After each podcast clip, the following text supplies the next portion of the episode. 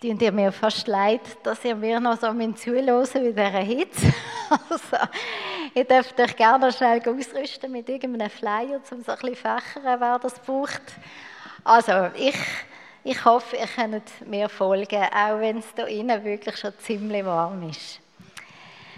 Den Predigtext finden wir in Matthäus 11, die Verse 27 bis 30. Alles hat mir mein Vater übergeben, das sagt Jesus. Niemand kennt den Sohn, nur der Vater kennt ihn. Und auch den Vater kennt niemand, nur der Sohn und die, denen der Sohn es offenbaren will. Kommt zu mir, ihr alle, die ihr euch plagt und von eurer Last fast erdrückt werdet. Ich werde sie euch abnehmen. Nehmt mein Joch auf euch und lernt von mir, denn ich bin gütig und von Herzen demütig. So werdet ihr Ruhe finden für eure Seele. Denn das Joch, das ich auferlege, drückt nicht, und die Last, die ich zu tragen gebe, ist leicht. Zu was ladet uns da Jesus ein? Er ladet uns ein, zu ihm zu kommen, Lasten abzulegen, sein Joch auf uns zu nehmen, also mit anderen Worten, ihm die Führung zu überlassen und von ihm zu lernen. Wie geht es dir dabei, wenn du das hörst? Das ist eine ziemlich umfassende Einladung. Ich weiß nicht, wenn ein Mensch dich zu dem würde einladen, welchem Mensch würdest du deine Lasten anvertrauen? Welchem Mensch würdest du die Führung über dein Leben anvertrauen? Und von welchem Mensch möchtest du lernen? Ich könnte mir vorstellen, dass das nicht irgendeine Person ist, die du nur so ein bisschen flüchtig kennst, sondern ziemlich sicher eher eine Person von deinem Vertrauen. Und darum denke ich, ist der erste Vers, der Vers 27, so entscheidend, ob wir dieser Einladung von Jesus folgen können. Ich würde nochmal lesen. Da sagt Jesus, alles hat mir mein Vater übergeben. Niemand kennt den Sohn, nur der Vater kennt ihn. Und auch den Vater kennt niemand, nur der Sohn und die, denen der Sohn es offenbaren will. Der Vater kennt also den Sohn und der Sohn kennt den Vater. Und kennen meint auch nicht einfach wissen, wer der andere ist, sondern kennen meint in diesem Zusammenhang eine tiefe Verbundenheit, eine tiefe Beziehung, die viel mehr ist, als einfach gerade so wissen, wer der andere ist oder Wissen haben über den anderen. Wo Jesus auf die Welt gekommen ist, haben Menschen, die damals gelebt haben, ihn wirklich kennenlernen Mit ihm schwätzen, mit ihm unterwegs sein, mit ihm lachen und brüllen, zuschauen, wie er reagiert in bestimmten Situationen. Und ich weiß, dass ganz viele von euch den Jesus dürfen kennenlernen Und wenn nicht, dann kann ich dir wirklich sagen, es lohnt sich, herauszufinden, wer der Jesus ist und ihn kennenzulernen. Jetzt sagt uns Jesus, dass wir durch ihn auch den Vater kennenlernen können. Kennst du den Vater? Und ich meine da nicht, wie viel weißt du über ihn? Wie viel hast du schon in der Bibel über ihn gelesen? Und wie viele Predigten hast du schon gehört über den Vater? Ich meine, kennst du ihn im Sinn von, hast du ihn schon erlebt? Gibt es eine Beziehung zwischen dem himmlischen Vater und dir? Und Beziehungen zu Menschen, das wissen wir, die können wir aufbauen, indem wir Zeit miteinander verbringen und indem wir eben auch Sachen zusammen erleben. Und ganz ähnlich ist es auch bei Gott und Vater. Jetzt, für viele Christen ist Jesus so die Person, wo man im Alltag zusammen unterwegs sind. Und das ist wunderbar so. Ich denke, Jesus möchte uns einladen oder möchte uns auch zum Vater führen. Er möchte uns eben den Vater offenbaren, uns sagen, wer der Vater ist, wie er ist und wer wir sind auch. Und wahre Freunde, das wissen wir, die erkennen wir auch daran, ob sie auch in der Not zu uns stehen, oder? Es gibt so Leute, wo man es gut hat und kaum wird es schwierig im eigenen Leben, puff, sind sie irgendwie weg. Das vertragen sie dann irgendwie nicht, dass man etwas gerade Schwieriges durchmacht. Und andere, die sind eben auch da, wenn es schwierig wird. Und das ist bei Gott eigentlich nicht anders. Auch in der Not dürfen wir erleben, ob Gott der Vater wirklich verhebt. Und so habe ich das wirklich in meinem Leben auch ganz eindrücklich verschiedenste Mal erleben. Ich möchte euch jetzt einen kleinen Ausschnitt von einer Zeit in meinem Leben erzählen, wo, wo schwierig war. Und wo ich aber auf eine ganz besondere Art auch Gott, der Vater, durfte ganz neu und ganz tief kennenlernen. Und ich erzähle euch die Geschichte nicht wegen der Geschichte an sich, sondern weil ich damit zwei Sachen über Gott, den Vater, möchte anschaulichen. Das eine ist der Blick vom Vater für seine Kinder. Und das zweite ist die Liebe vom Vater, wo auch Schwieriges zulässt. Viele von euch wissen, dass wir nach unserer ältesten Tochter, der Lia, Zwillingsmädchen, erwartet haben, die an Brust und Bauch zusammengewachsen sind und durch das eigentlich überhaupt gar keine Lebenschance haben außerhalb vom Mutterlieb. Und wie gesagt, ich kann heute nur ganz einen kleinen Ausschnitt erzählen und möchte eigentlich ein Bild und eine Erkenntnis aus dieser Zeit mit euch teilen. Ein paar Wochen vor der Geburt von der Anna und der Lola, so heißen die Mädchen, haben mich und ich zusammen mit Familie und Freunden Gott wirklich angefleht, dass er möge durch ein Wunder die Mädchen heilen. Und so sind wir dem 12. Februar 2007 mit einem Glauben an einen Gott, der Wunder tun kann, übernatürlich zuversichtlich und eigentlich voller Freude, Vorfreude in das Spital gegangen. Gespannt darauf, was wird passieren. Mit den Neonatologen haben wir im Vorfeld abgemacht, wenn sie irgendetwas für die Mädchen machen dass sie sie direkt auf die Neonatologie nehmen. Und wenn nicht, dass wir sie als Eltern bekommen, dass sie in unseren Armen sterben dürfen. Die Kinder müssen per Kaiserschnitt auf die Welt geholt werden und mich hat im Vorfeld gefragt, ob er dürfte im Operationssaal beten. Und so sind wir in einem vollgestopften Operationssaal mit Anästhesisten, Hebammen, Ärzten, wo alle ziemlich angespannt sind, zumal die erste Geburt von siamesischen Zwillingen war für alle Beteiligten. Und nach der Geburt sind Anna und Lola wie abgemacht von den Neonatologen untersucht worden und da sie gar nichts für sie haben können machen, sie sie sehr schnell mich in den Arm gegeben. Der mich hat in dem Moment also gewusst, dass ein betene Wunder ist nicht eingetroffen. Der Michi hat nach all diesen Monaten vor der Schwangerschaft die Mädchen zum ersten Mal gesehen und in dem Moment hat es plötzlich keine Rolle mehr gespielt. Er ist freudestrahlend, wirklich wieder stolz ist Papi auf Erde mit dem Bündel zu mir gekommen und hat wissen, ja, welchem Baby geben jetzt welchem Namen und ist total wirklich euphorisch gewesen. Dass seine Töchter schwer behindert und nicht lang werden leben, ist für ihn nicht mehr wichtig gewesen. Es hat ihn nicht mehr interessiert. Es ist für mich wirklich, das Gefühl, er hat sich einfach in die Mädchen verliebt. Es ist wirklich einfach Liebe auf den ersten Blick. Und Fabian, du darfst, ich möchte gerne das Bild einfach mit euch teilen, weil für mich ist es ein Bild davon geworden, wie Gott der Vater mich sieht und wie Gott der Vater dich sieht. Der himmlische Vater hat ein bedingungsloses, ganz großes Ja für dich. Du bist seine geliebte Tochter, du bist sein geliebter Sohn. Und zwar genau so, wie du bist. Mit all deinen Ecken und Kanten, mit all deinen Schwächen, mit all dem, was nicht so ist, wie du es dir wünschst oder wie du gern wärst. Auf dem Bild sind Anna und Lola schon gestorben. Also sie haben in dem Moment mich in dem Sinne nicht mehr zurückgeben.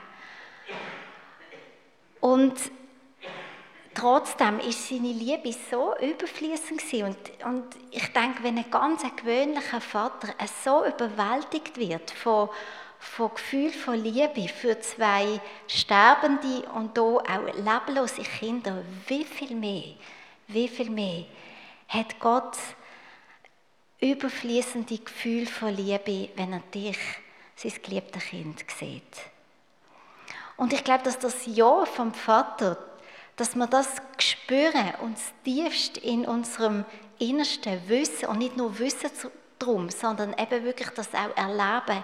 Ich glaube, das ist so wichtig für eine vertrauensvolle Beziehung zum Vater zu haben. Und die Liebe, die Annahme, die gibt uns eine ganz neue Identität, nämlich die Identität als geliebte Tochter, als geliebter Sohn von Gott. Und diese Identität gibt uns einen ganz neuen Stand für unser Leben. Und ja, es stimmt, die Beziehung zu unserem irdischen Vater kann uns manchmal den Weg erschweren zum himmlischen Vater. Vielleicht ist die Vater grob sogar gewalttätig oder hat ihn mit Wort verletzt. Vielleicht hat er sehr hohe Anforderungen an dich und du hast irgendwie Liebe nur im Zusammenhang mit Leistung erlebt. Vielleicht hat er auch einfach mit Abwesenheit glänzt. Vielleicht hast du aber auch ganz eine gute, schöne Beziehung gehabt zu deinem Vater. Und trotzdem spürst du in gewissen Bereichen Mangel oder Druck oder auch einfach unerfüllte Bedürfnisse. Egal wie gut oder schlecht die Beziehung zu deinem irdischen Vater war. Der irdische Vater ist nicht vollkommen und darum ist er auch nicht vergleichbar mit dem himmlischen Vater. Darf Jesus dich zum Vater führen? Darf er dir zeigen, wie das der Vater dich sieht? Bist du bereit, dich dem liebevollen Blick vom Vater auszusetzen? Und dich einfach lieben zu lassen. Und ich weiß, dass wir alle in unserem Kopf wissen, dass der Vater uns liebt. Aber es ist etwas anderes, ob du das weißt oder ob du das erlebt hast. Und auch gerade in diesem Moment erlebt hast, wo es schwierig war. Und wenn du merkst, dass während du das hörst, da irgendwie innerlich sich Widerstand breit macht, dann mache ich dir Mut, dem nachzugehen. Vielleicht merkst du auch, dass, wenn du das denkst, dass Jesus dich zum Vater führen soll, da Gefühl von Angst aufkommen oder Misstrauen oder sogar Wut, dann gang dem nach. Das kannst du ganz allein im Gespräch machen mit Jesus. Sagen, Jesus, warum, warum spüre ich da Widerstand? Oder warum kommt da Angst in mir auf? Und vielleicht merkst du aber auch, dass du allein irgendwie gar nicht weiterkommst. Und du brauchst jemanden, wo du einfach das, das kannst du mit der Person teilen. Und eben, warum nicht in einem seelsorgerlichen Gespräch? Vielleicht sind es aber auch ganz andere Sachen, die den Weg zum Vater versperren. Vielleicht sind es Verletzungen, die andere Menschen dir zugefügt haben. Unrecht, das du erlebt hast. Oder auch Situationen, wo du eben gerade der Vater, der Gott Vater nicht verstanden hast, wo du nicht verstanden hast, warum das oder jenes in deinem Leben müssen passieren und du innerlich merkst, da hast du so einen Widerstand. Während der Monate von der Schwangerschaft, während der Geburt und vor allem nach der Geburt habe ich wirklich den Gott Vater nochmal so intensiv kennenlernen. Einerseits als der, wo ja auch wirklich Schwieriges zulässt. Und ich euch sagen, ich habe bis zum heutigen Tag keine Antwort darauf. Warum hat Gott das Wunder nicht, nicht gemacht? Keine Ahnung. Und trotzdem dürfen sie merken, dass in dieser schwierigen Situation der Gott mich genau gleich liebt und dass genau er ist, wo mich durch das Durch begleitet. Das ist für mich so eine tiefgreifende Erfahrung gewesen. Nicht die Gleichung zu machen, in meinem Leben läuft alles gut, gleich Gott ist gut.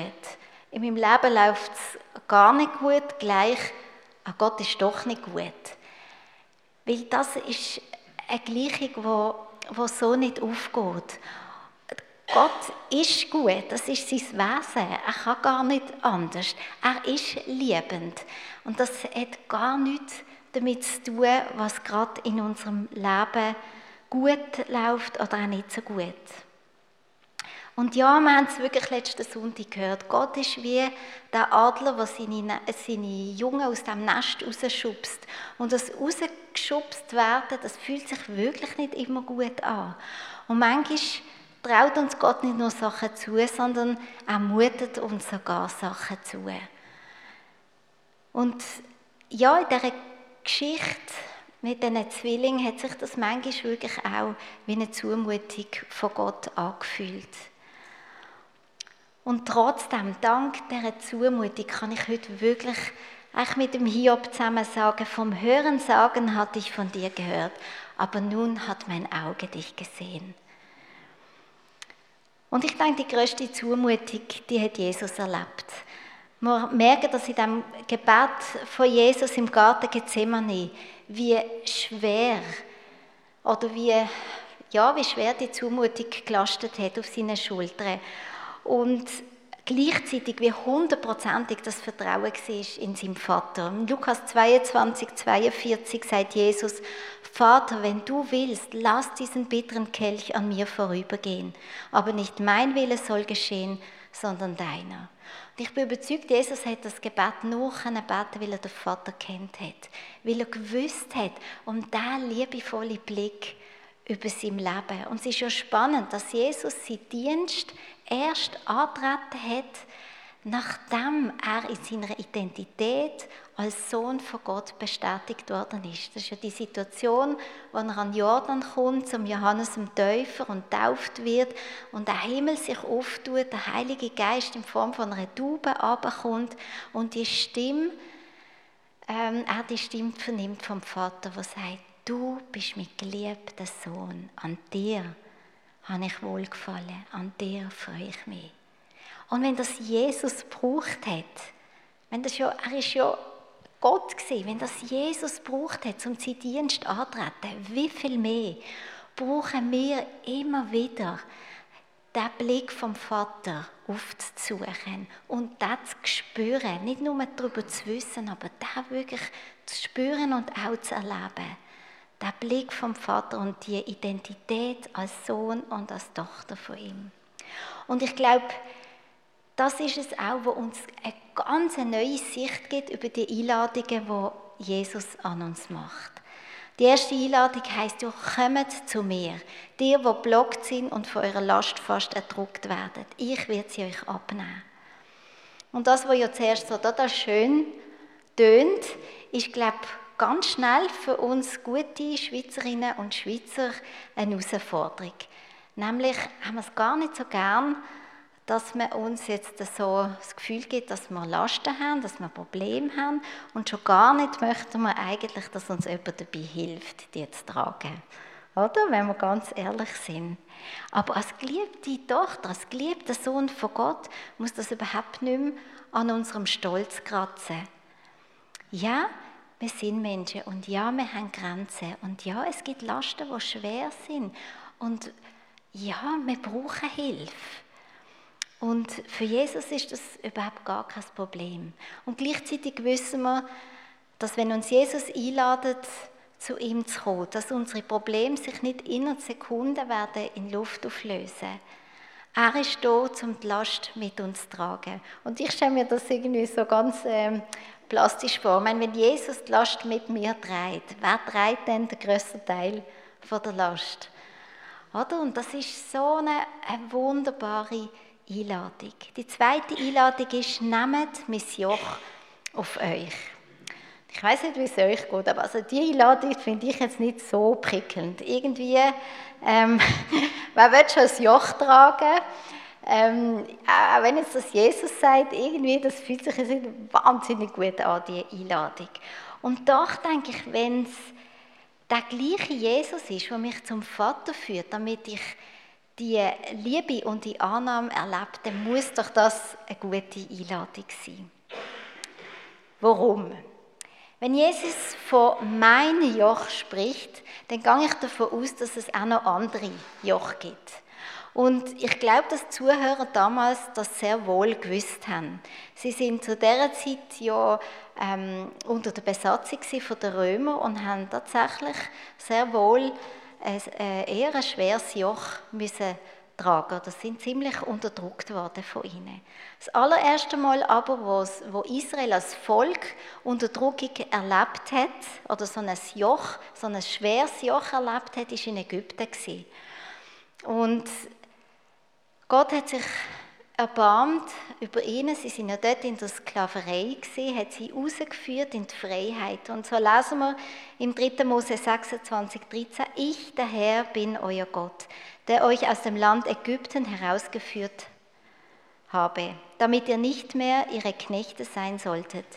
Und ich habe die Stangen eures Joches zerbrochen und euch aufrecht gehen lassen. Gottes Absicht für sein Volk ist von Anfang an gesehen, sie von fremden, schweren Joch von anderen Völkern und von anderen Göttern zu befreien. Er hat sich von Anfang an gewünscht, dürfen ihr Gott sein, dürfen sie unter sein Joch nehmen, unter seine gute Führung, unter seine Fittich. Aber er hat sie freigelassen und er lässt auch uns heute frei. Zwischen welchem Joch wir uns hier entscheiden wollen.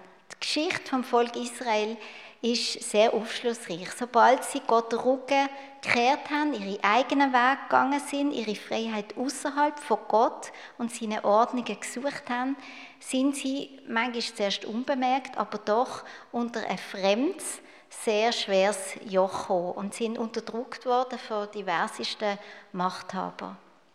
Irgendwann sind sie einmal so verzweifelt gesehen und haben sich zurückerinnert, dass er dann ein Gott ist, was sie unter sein Joch auch hat genommen und haben dann gemerkt, oh, das wäre vielleicht doch besser gewesen, haben um Vergebung gebetet, Gott hat sich erbarmt, hat sie befreit von ihren Unterdrückern und hat ihnen wieder Ruhe und Frieden geschenkt im Land. Und so hat sich die Geschichte eigentlich immer und immer wieder wiederholt bis zum heutigen Tag. Kann es sein, dass es auch deine und meine Geschichte ist. Kann es sein, dass auch wir manchmal die Freiheit außerhalb von Gottes Ordnungen suchen? Dass wir Zügel von unserem Leben in die eigene Hand nehmen, weil wir nicht ganz glauben, dass das Joch, dass die Führung von Jesus das Beste ist für uns. In unserem Streben nach eben Freiheit, Selbstbestimmung, merken wir dann aber gar nicht, wie wir auch schleichend unter ein anderes Joch kommen, ein schweres Joch. Das kann eine Person sein, eine Beziehung sein, die uns nicht gut tut. Das können gesellschaftliche Zwänge sein, auch religiöse Zwänge, Sucht, Angst, was auch immer das andere fremde, schwere Joch ist. Und so, glaube ich, kennen wir ja das alle irgendwo. Dass wir plötzlich merken, hey, auf meiner Suche nach Freiheit bin ich jetzt eigentlich in der Gefangenschaft gelandet. Und so ist eigentlich das Annehmen dieser Einladung, die Jesus uns macht, unter sein Joch zu kommen, die beste Entscheidung, die wir treffen können. Weil es ist das einzige Joch, das nicht druckt. Es ist ein Joch, wo nicht Unterdrückung und Gefangenschaft bedeutet, es ist ein Joch von der Sicherheit und von der Freiheit. So paradox, dass das tönt. In seiner Nähe erleben wir echte Freiheit. Der Jesus ist es eben, wo uns zum Vater führt und wo uns in die Identität, in die Bestimmung hineinführt, wo wir haben, nämlich Sohn und Tochter zu sein vom Vater. Das ist das, wozu wir berufen sind. Und das ist echte Freiheit, dass ich die Person kann sein kann, wo, ähm, wo Gott mich drinnen sieht. Ich muss nicht mehr der Gesellschaft entsprechen. Ich muss nicht mehr ähm, etwas darstellen, dass wir alle zujubeln und alle toll finden. Ich bin nicht mehr abhängig denn von der Anerkennung von Menschen. Wenn ich weiß, ich bin geliebt von dem Vater, dann bin ich wirklich frei. Die dritte Einladung ist, lernet von mir. Und Jesus sagt von sich selber, ich bin gütig und von Herzen demütig. Und der C.S. Lewis sagt, Demut ist nicht weniger vor sich zu denken, aber weniger an sich zu denken. Und ich glaube, das hat uns Jesus wirklich vorgelebt. Er hat einen Lebensstil von der Demut gehabt, vom Dienen gehabt. Sein Ziel ist nie gesehen, dass die Menschen ihm zujubeln, dass alle ihn toll finden.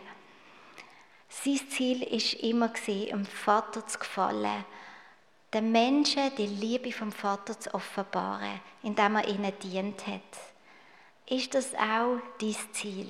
Willst du dem Vater gefallen und den Menschen die Liebe vom Vater offenbaren, indem du ihnen dienst? Jetzt heißt dienen, immer und überall allen Menschen zu helfen. Nein, auch das hat uns Jesus vorgelebt. Jesus wäre mit Garantie im Burnout gelandet, wenn er immer allen zu jeder Zeit an jedem Ort geholfen hat. Was er gemacht hat, ist, er hat sich immer wieder zurückgezogen, die Beziehung gesucht zum Vater, den Blick ähm, gespürt über sein Leben, dass er geliebt ist und er hat gelost. Und er hat nur das gemacht, was der Vater ihm beauftragt hat. Und darum ist ein Leben in Demut und im Dienst heißt nicht ein Leben, wo du dich so verausgabst, dass du am Schluss nur noch auf den Knie rumkriechst, ausbrennt bist und auch frustriert bist und bitter wirst, weil du merkst, hey, ich mache alles für alle, keiner macht etwas für mich. Oder das kann ganz schnell zu so etwas führen. Und das ist nicht das, was Jesus meint, wenn er meint, lernet von mir. Ja, und so merken wir, dass die Einladungen von Jesus sind so befreiend. Und gleichzeitig, und das möchte ich wirklich auch sagen, sind sie so radikal. Ich glaube, unter das Joch von Jesus zu kommen, ja, das kostet uns etwas. Und nicht nur etwas, sondern es kostet uns alles. Das bedeutet, mein Wille ganz freiwillig dem Willen von Jesus zu unterordnen. Und das ist nicht immer so einfach. Und ich glaube, das ist auch etwas, wo wir ein Leben lang werden dran sein. Das ist ein Prozess, wo wir uns auf den Weg machen.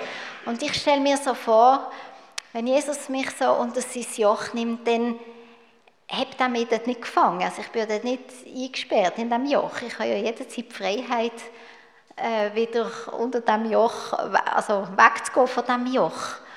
Und darum, glaube ich, ist es eine Einladung, die wir immer wieder dürfen annehmen dürfen. Immer wieder merken, oh, bin ich überhaupt noch unter dem Joch? Geht es mir überhaupt noch darum, dass ich, habe ich Jesus überhaupt gefragt, was er zu dieser Beziehung meint? Was er meint, wenn ich umgehe mit Finanzen?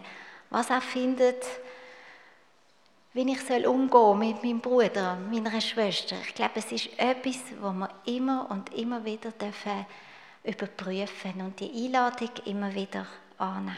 Und das Versprechen, und mit dem werde ich aufhören, was Jesus uns macht, ist einfach gewaltig. Er verspricht uns nicht Erfolg, nicht eine problemlose Zukunft, auch nicht Ruhm und Ehre, aber er verspricht uns Ruhe für unsere Seele. Ruhe für unsere Seele. Nicht erst dann, wenn alles gut ist. Er sagt Ruhe für unsere Seele, Punkt. Und das ist wirklich etwas, was ich erleben durfte, dass Jesus uns die Ruhe schenkt, auch mitten im Sturm, mitten im Schwierigen. Aber das ist das Geschenk, das er macht. Und ich mute uns jetzt einfach etwas zu in dieser Hitze inne und trotzdem möchte ich gerne, dass wir uns eine Zeit nehmen von der Stille, wo es wirklich einfach still ist und wo du die Einladungen von Jesus nochmal für dich bewegen und überlegen, möchtest du überhaupt eine Antwort geben und wenn ja, welche? Ist deine Antwort ja, Jesus, führ du mich zum Vater, zeig du mir, wie Gott der Vater mich sieht? Oder sagst du, ja, Jesus, ich möchte unter dein Joch kommen, wieder ganz neu. Ich möchte dir die Führung von meinem Leben ganz übergeben. Oder sagst du, ja, Jesus, ich möchte von dir lernen und ich möchte einen Lebensstil von Demut, Lebensstil vom Dienen einüben. Hilf du mir. Anja wird die Zeit der Stille mit einem Gebet abschließen und dann würden wir dann gerade übergehen in eine Zeit der Anbetung.